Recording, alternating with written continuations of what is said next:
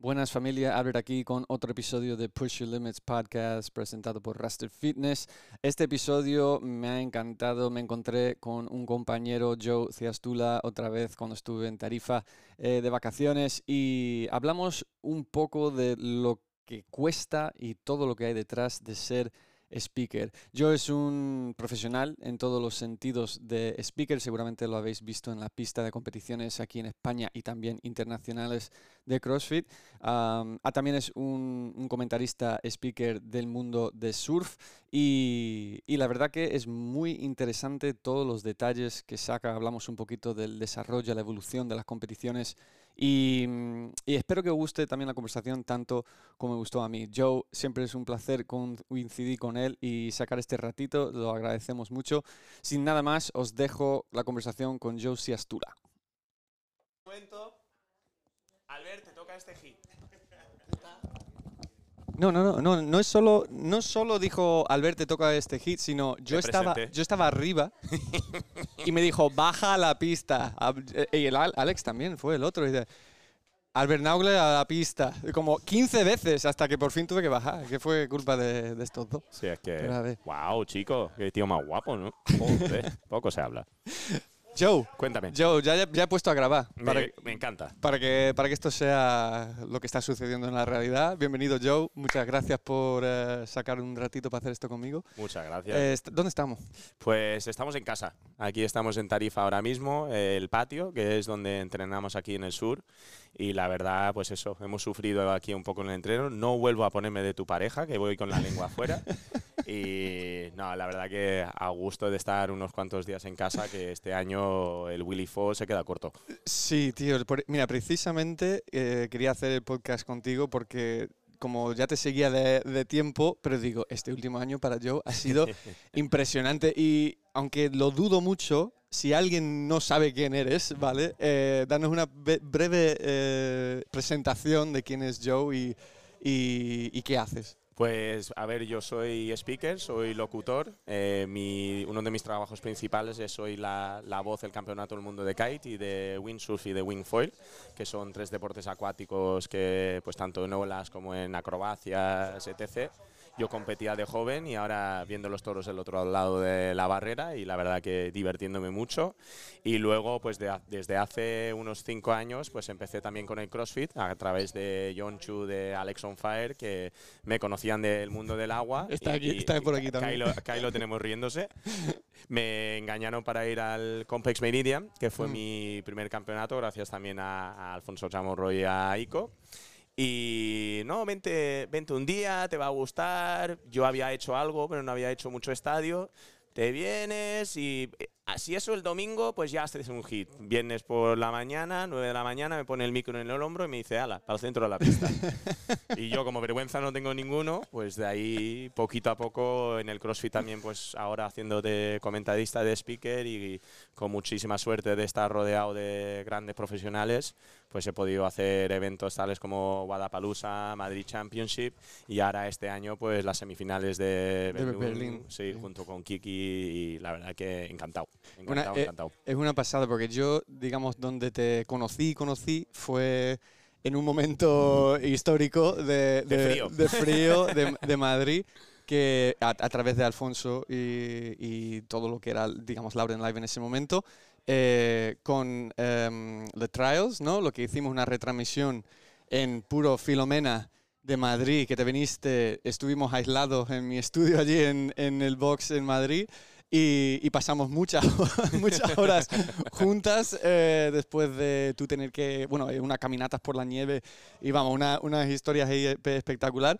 Y desde entonces, pues tú has estado, bueno, desde que yo te sigo, ¿no? Como mm, lo que es, a mí lo que me parece muy interesante, como narrando las historias de la pista, ¿no? En la competición de, de CrossFit, que tantísima gente en España conoce y que hace, y por eso mucho, mucha gente te conoce pero se vive de una manera muy particular. Y, Totalmente. Y aunque yo no he estado casi nunca en pista ahí, em, y, he, podido como narrar a distancia ¿no? con esto de, las retransmisiones, em, vivirlo en pista eh, es una cosa única, yo, yo creo. Entonces, la, la manera que tú has visto crecer, evolucionar, lo que han sido como mm, las competiciones en Europa, ir subiendo de nivel, eh, en lo que has dicho, ¿no? Como cualquier competición aquí de España, como llegar a algo como regionales, o Paluza, que también has estado, etcétera.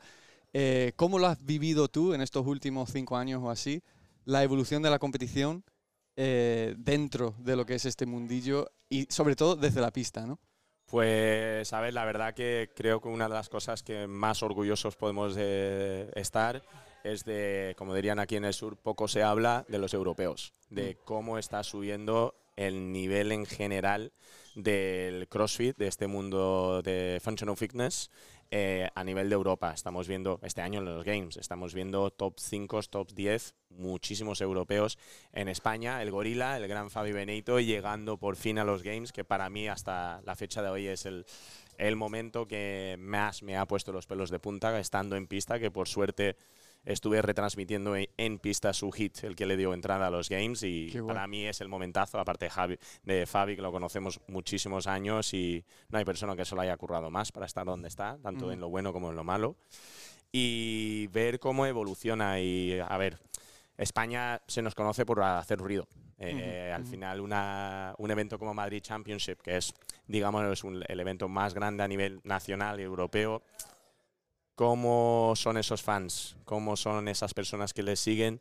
Da igual que sea desde Adaptive hasta Escalado, a Élite o lo que lo quieras llamar. ¿Sabes? Todo el público apoya a todo el mundo y al final el, el trabajo del comentadista, locutor o persona que está en pista es darle esa chispita para que explote. Y como explota en casa, no explota en ningún lado. La verdad que da gusto. La, la, verdad que yo he estado en competiciones donde quizás en algún momento no ha habido un speaker, algún hit, alguna categoría o algo. Mm. Y tío, es que, no, es que no tiene color. Es que no, no, no es para nada lo mismo eh, para, para perdón, las personas que están viendo en, en, lo que es en persona la, la competición. Eh, vamos, es que mm, no le puedes poner lo que es la misma emoción, ni los mismos tonos, ni, nada. Esa, es, esa parte es tan importante.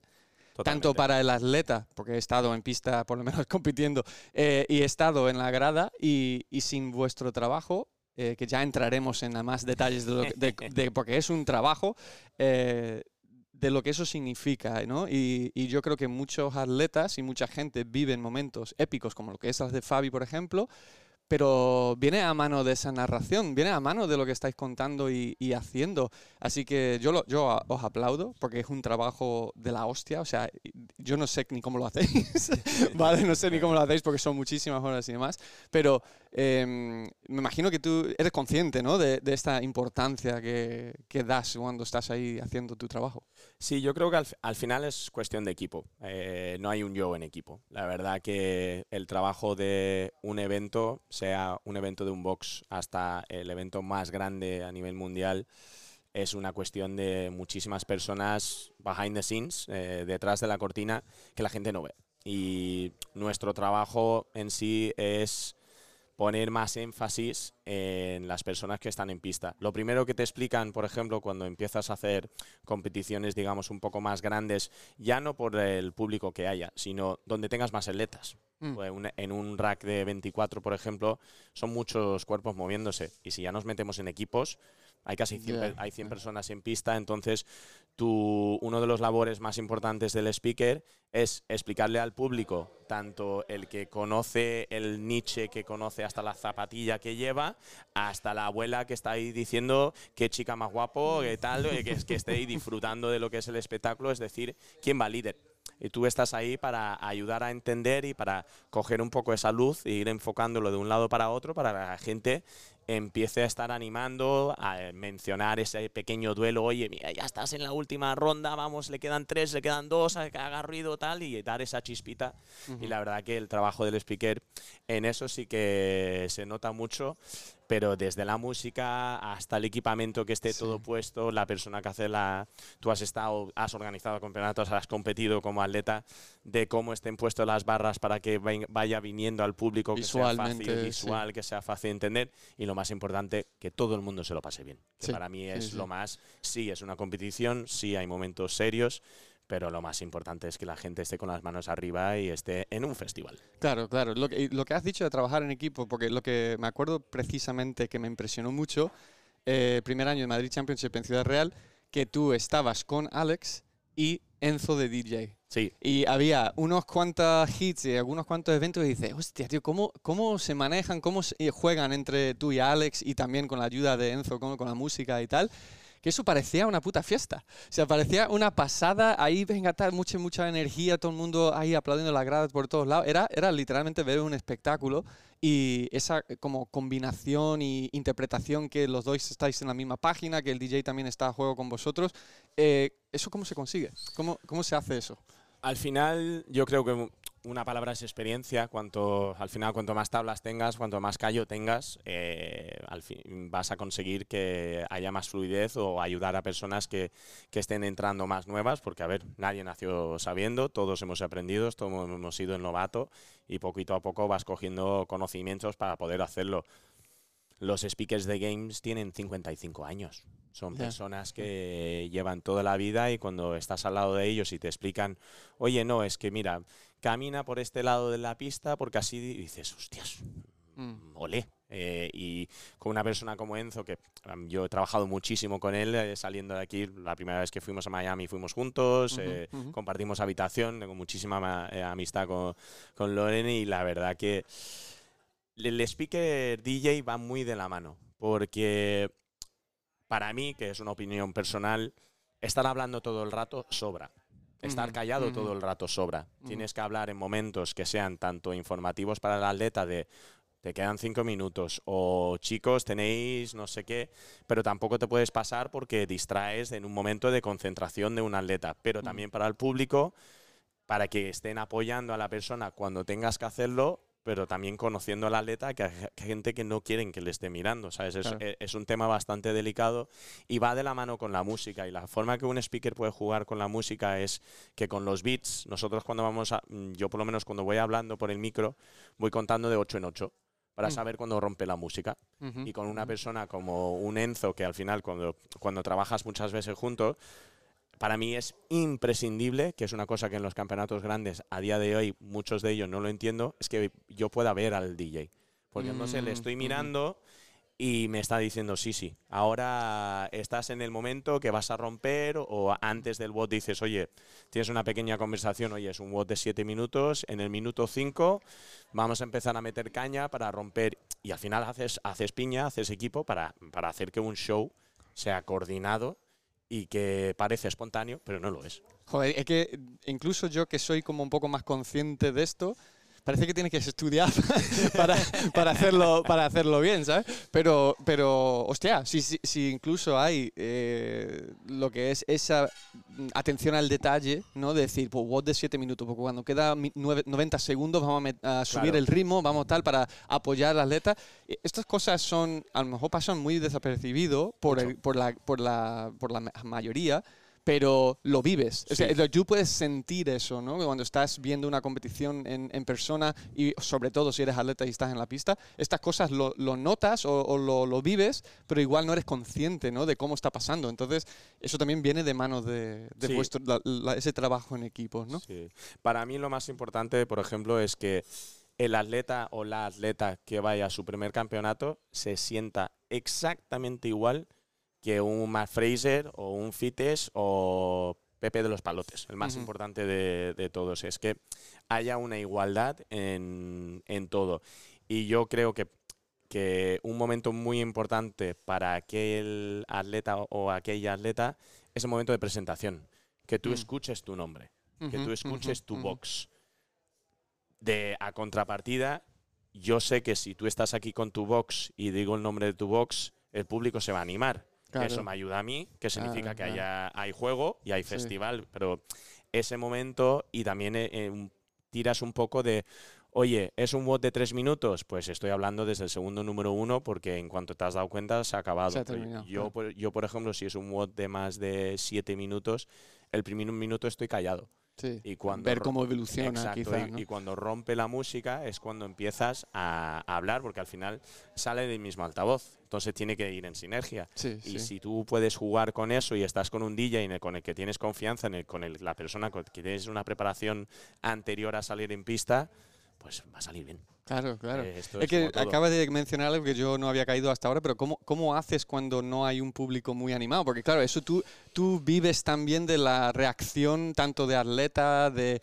Eh, un ejemplo, ¿no? Como imagínate que hay un hit, quizás un WOD que sea, es que no quiero decir aburrido, pero quizás menos, eh, con menos ritmo, ¿no? Como un poco más pausado y quizás un público más pausado tienes que sacarte ahí el as de la manga, ¿no? Sí.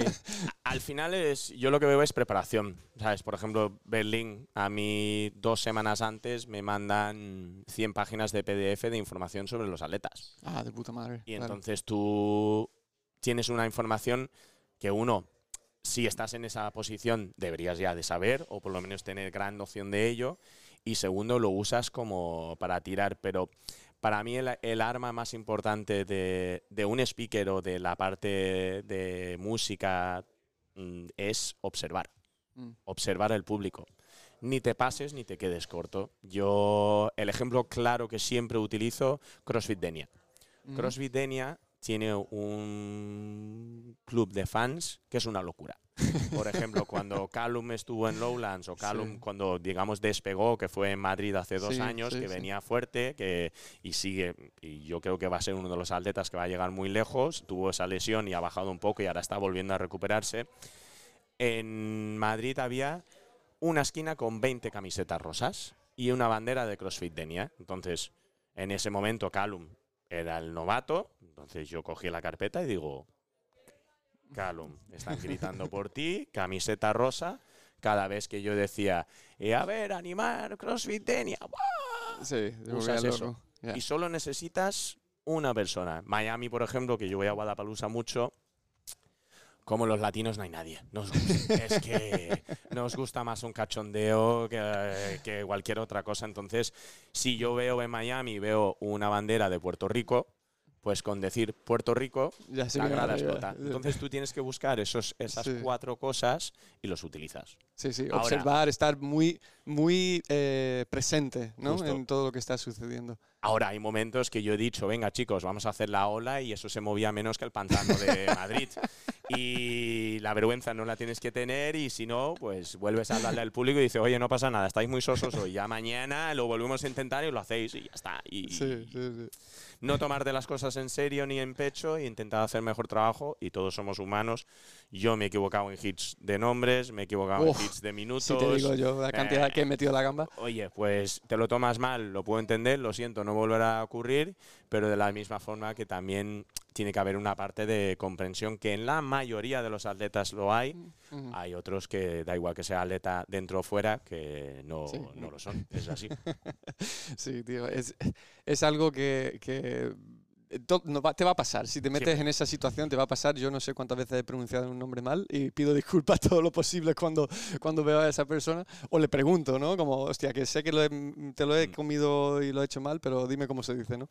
Em, pero, pero, tío, el trabajo de speaker, digamos, en una competición medio en España, es, es, es, como tortura. Yo no sé cómo lo haces. De verdad, son muchas, muchas horas en la pista hablando. Sí. Y, y eso requiere eh, un esfuerzo no solo físico, pero mental, para traer energía y para estar pendiente de todas estas cosas que acaba de mencionar.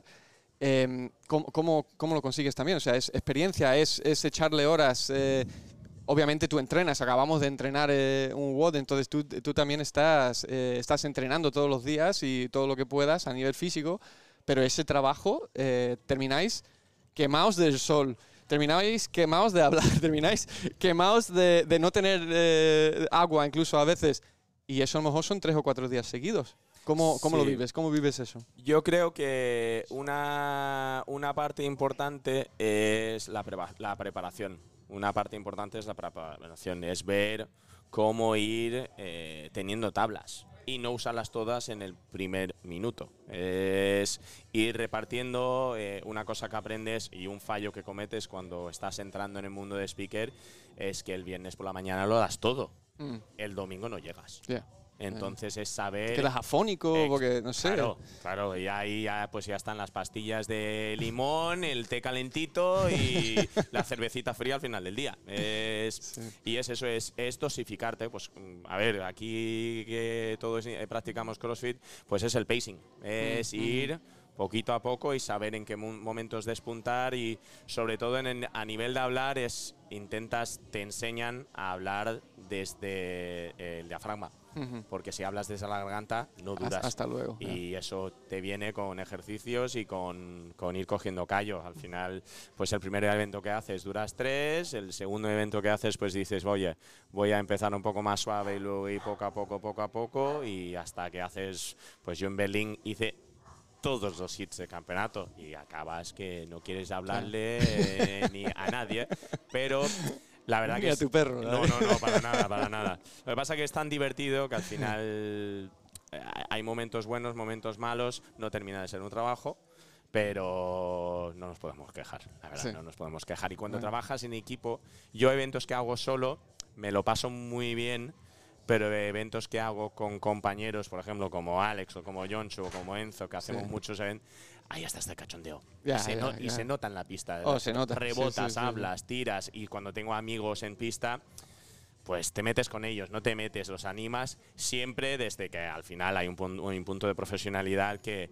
si estás haciéndote un clean de en medio de un momento, no voy a gritarte en ese momento porque distraigo. Claro, pero saber cuándo hablar y saber con quién, porque hay gente que yo, mm, sin ir más lejos, una sala sin Dotir, en el momento de Berlín que ella no conseguía la cuerda porque había tenido una lesión y no podía, yo me acerqué a su coach que estaba en, en las gradas y le digo, ánimo, o no ánimo. Hostia, eso no lo había pensado, ¿eh? De que, claro, yo la, me voy para él y le digo, quedan seis minutos, se está quedando en la resulta, ¿la animamos o no? Y él directamente me dijo, espérate de aquí a unos minutos y si tal, tal.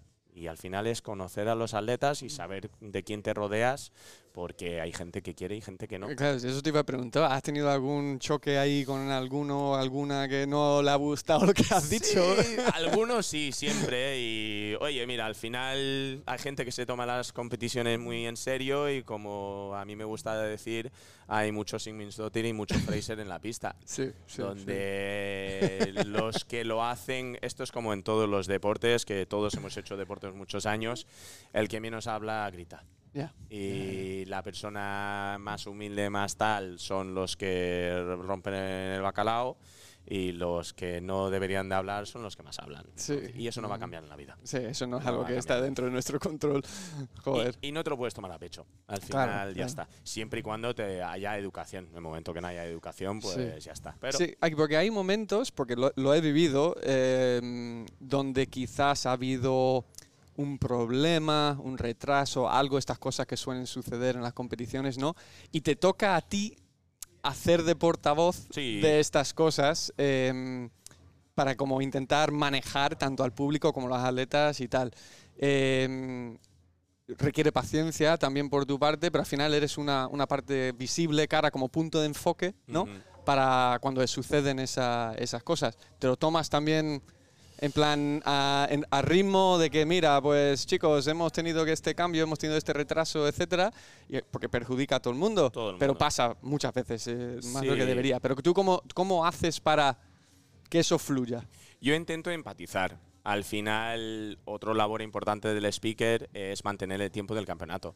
No mm. es nuestra, nuestro trabajo, pero sí que somos el portavoz de, oye chicos, eh, en pista ir a carriles ahora, entráis en pista quedando dos minutos, el WOT somos un poco los timekeepers, los que mantenemos que el horario vaya justo. Pero como todo puede haber retrasos. Esto es así. Cuando hablas con la gente, pues empatizar. Eh, la típica frase, chicos o chicas, no matéis al mensajero. Mm. Eh, oye, entiendo que estéis no sé qué. Volvemos a lo mismo los que más se quejan son los que luego no entran ni en time cap. Que todos tienen el mismo derecho. Pero hay momentos en los que es comprensible que estés cabreado y yo soy el primero que empatizo contigo y digo, sí, la verdad que ya les vale, debería de no ocurrir, pero está ocurriendo, vamos a buscar la solución y luego pues en, momentos donde sí que es de verdad que hay gente que se está jugando un premio, se están jugando una parte económica o que se dedican plenamente a ello, que es, llevan, llevan un horario de comidas, de preentrenos, de tal, que yo entiendo que eso rompa y no puede pasar, mm. pero Pasa. A no ser que queramos que todos seamos robots y tal, desde el organizador a la última persona que está en pista, pues hay que entenderlo. Pero donde más se nota eso es en la profesionalidad de la persona que haya programado los tiempos. Mm. Porque hay mucho evento más pequeño, que a mí me encantan todos los eventos, pero hay mucho evento más pequeño de primer, de primer año que cometen el error en las transiciones. Claro, claro. Se piensan que en 30 segundos, un minuto va a ser y a lo mejor son tres cada vez. O has metido deadlift en el primer watch y eh, cuerda en el segundo y piensan que van a mover una barra con 180 kilos con voluntarios el primer día en un minuto. Vale, es que el segundo día tienes a la mitad de todos los voluntarios y el tercero estamos moviendo la barra los speakers. Sí, sí, sí. Entonces es un poco, tienes que tener un poco de vista y empatizar y ser realista. Hay mucho evento nuevo, sobre todo este año ha habido varios eventos nuevos que hacen tres pistas simultáneas. Hostia, si no tienes presupuesto para una pista, hazlo bien. Hazlo bien el primer año, demuestra a las marcas que, que podéis hacerlo. El año siguiente le, le, pedís más presupuesto, pedís más ayuda y vais creciendo poquito a poco. Pero que al final todo o nada rara vez sale bien. Ya, claro. Sobre todo en primeras ediciones, ¿no? Justo. Claro. Y, eso, ¿notas una diferencia en cuanto a, mm, volviendo a lo que es este, como las atletas que se quejan, que rompe algún, hay un problema en la competición? Cuando se trata de nivel? Es, por ejemplo, ¿notaste más quejas en Berlín o menos quejas en Berlín que un campeonato más eh, throwdown? ¿Me explico? ¿Sabes? Pero sí. ¿La profesionalidad cambia en ese aspecto por lo general o tú notas alguna diferencia? A ver, al final, por ejemplo, la semifinal de Berlín es oficial de CrossFit, es hecho por CrossFit HQ. Mm. Hablamos de gente que había en pista que llevan haciendo games desde 2007. Y los de retransmisión que llevan haciendo antes de games, cualquier cosa, tienes a gente que lleva muchos años y mucho callo. Y hay un sistema, cuando tú entras te explican esto se hace así, así, así. Es muy militar, lo tienen muy mecanizado. Mm. Pero de la misma forma también puede haber un error, somos humanos y puede haber... Pero sí que es verdad que lo tienen muy bien coordinado y con, digamos, líderes de cada equipo, muy bien delegado, que cada personas saben muy bien su sitio. En otros eventos de Throwdown, pues volvemos a lo mismo. Es tema de presupuestos. No mm. puedes tener a un líder de scoring, un leading de speakers, un leading de no sé qué, pues porque no llegas. hay uno para todo, ¿no? Hay uno para todo que suele ser muy bueno.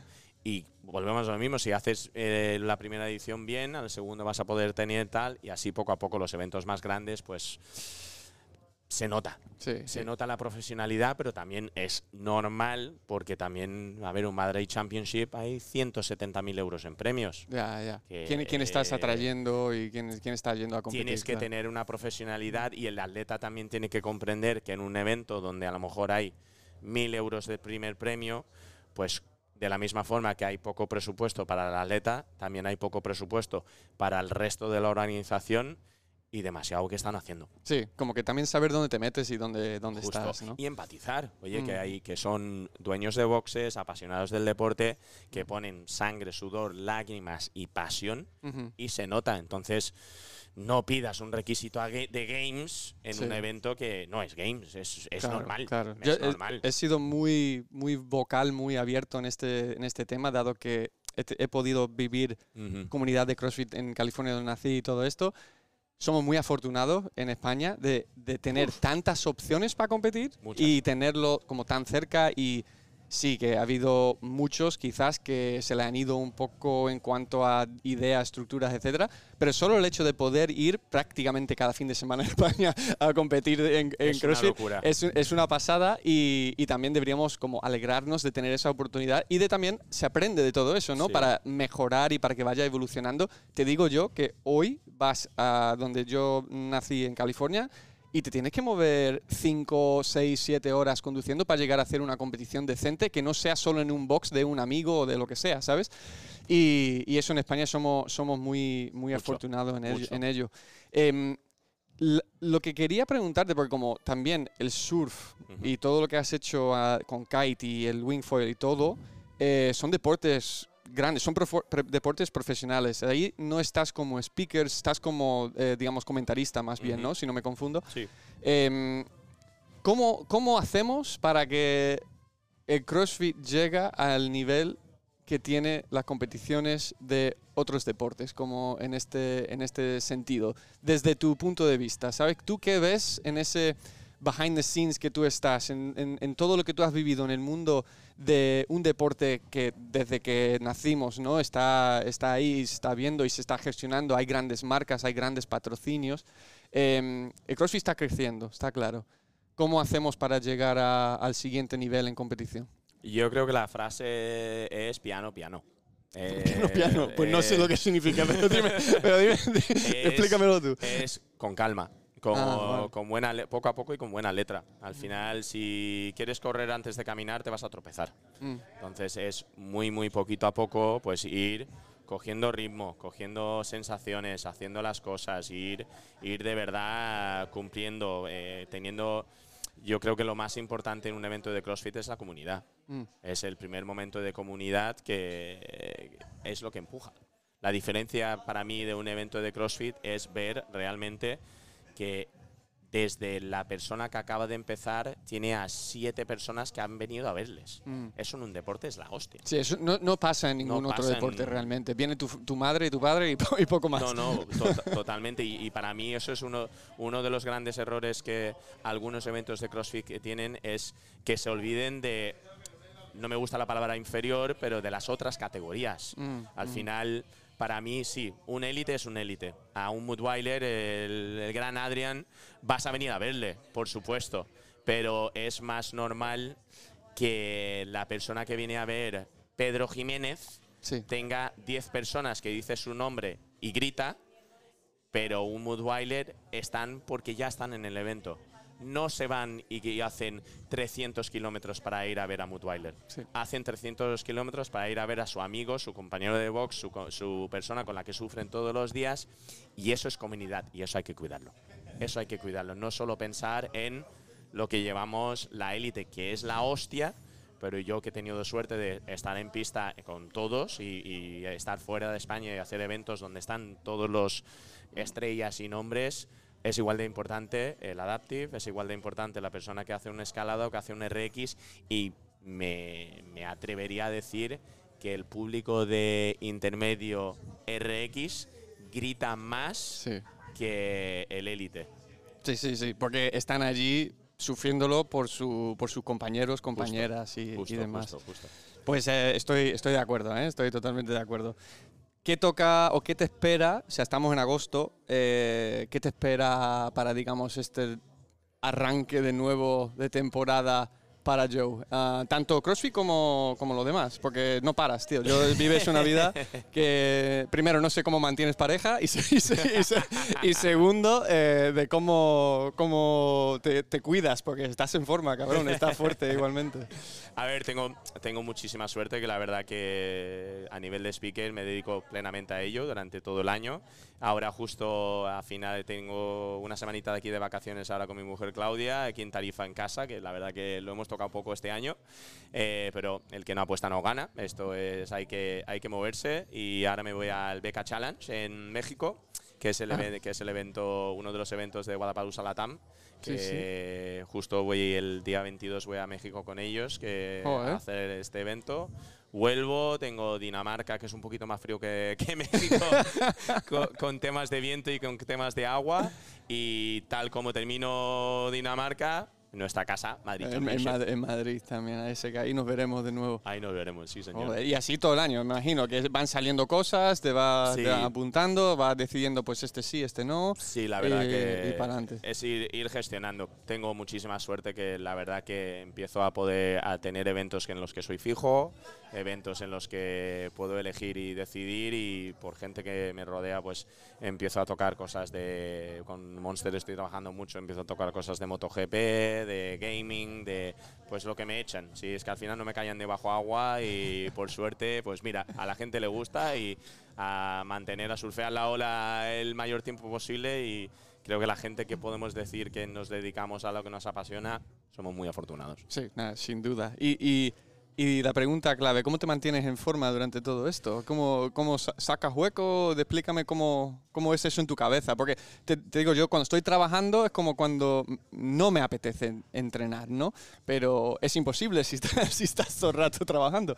Entonces, a ver. Yo creo que es, es mi desfogue. Yo, cuando mi mujer vive en Madrid, entonces cuando estoy en Madrid no tengo océano.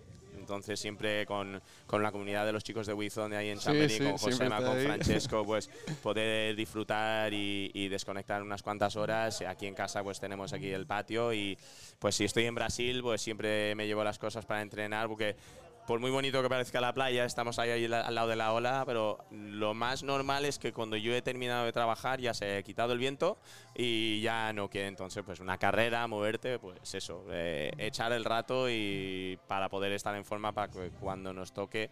Cuando, para cuando vuelvas no, no, te mueres, ¿no? no, te mueres en el, en el Glen de hoy, creo que hemos hecho Glen del Hero de este, sí, sí, paliza.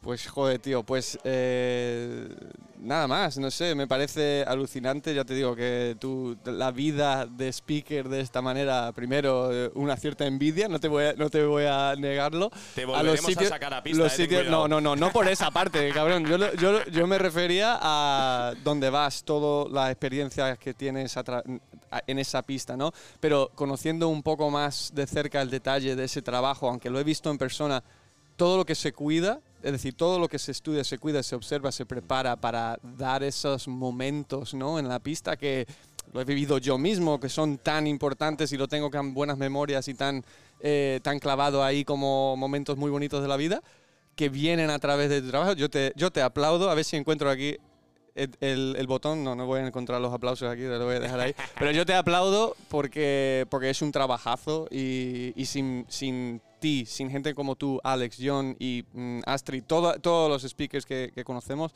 eh, no sería lo mismo. No sería lo mismo lo que se vive ahí. Así que muchas gracias. Muchísimas gracias. Y sin vosotros tampoco lo sería. Eh, como digo, trabajo en equipo y a pasarlo bien en familia. Muy Así, así sí. Pues muchas gracias, Joe. Muchas gracias, Albert. Vamos, venga. Al lío, a la playita.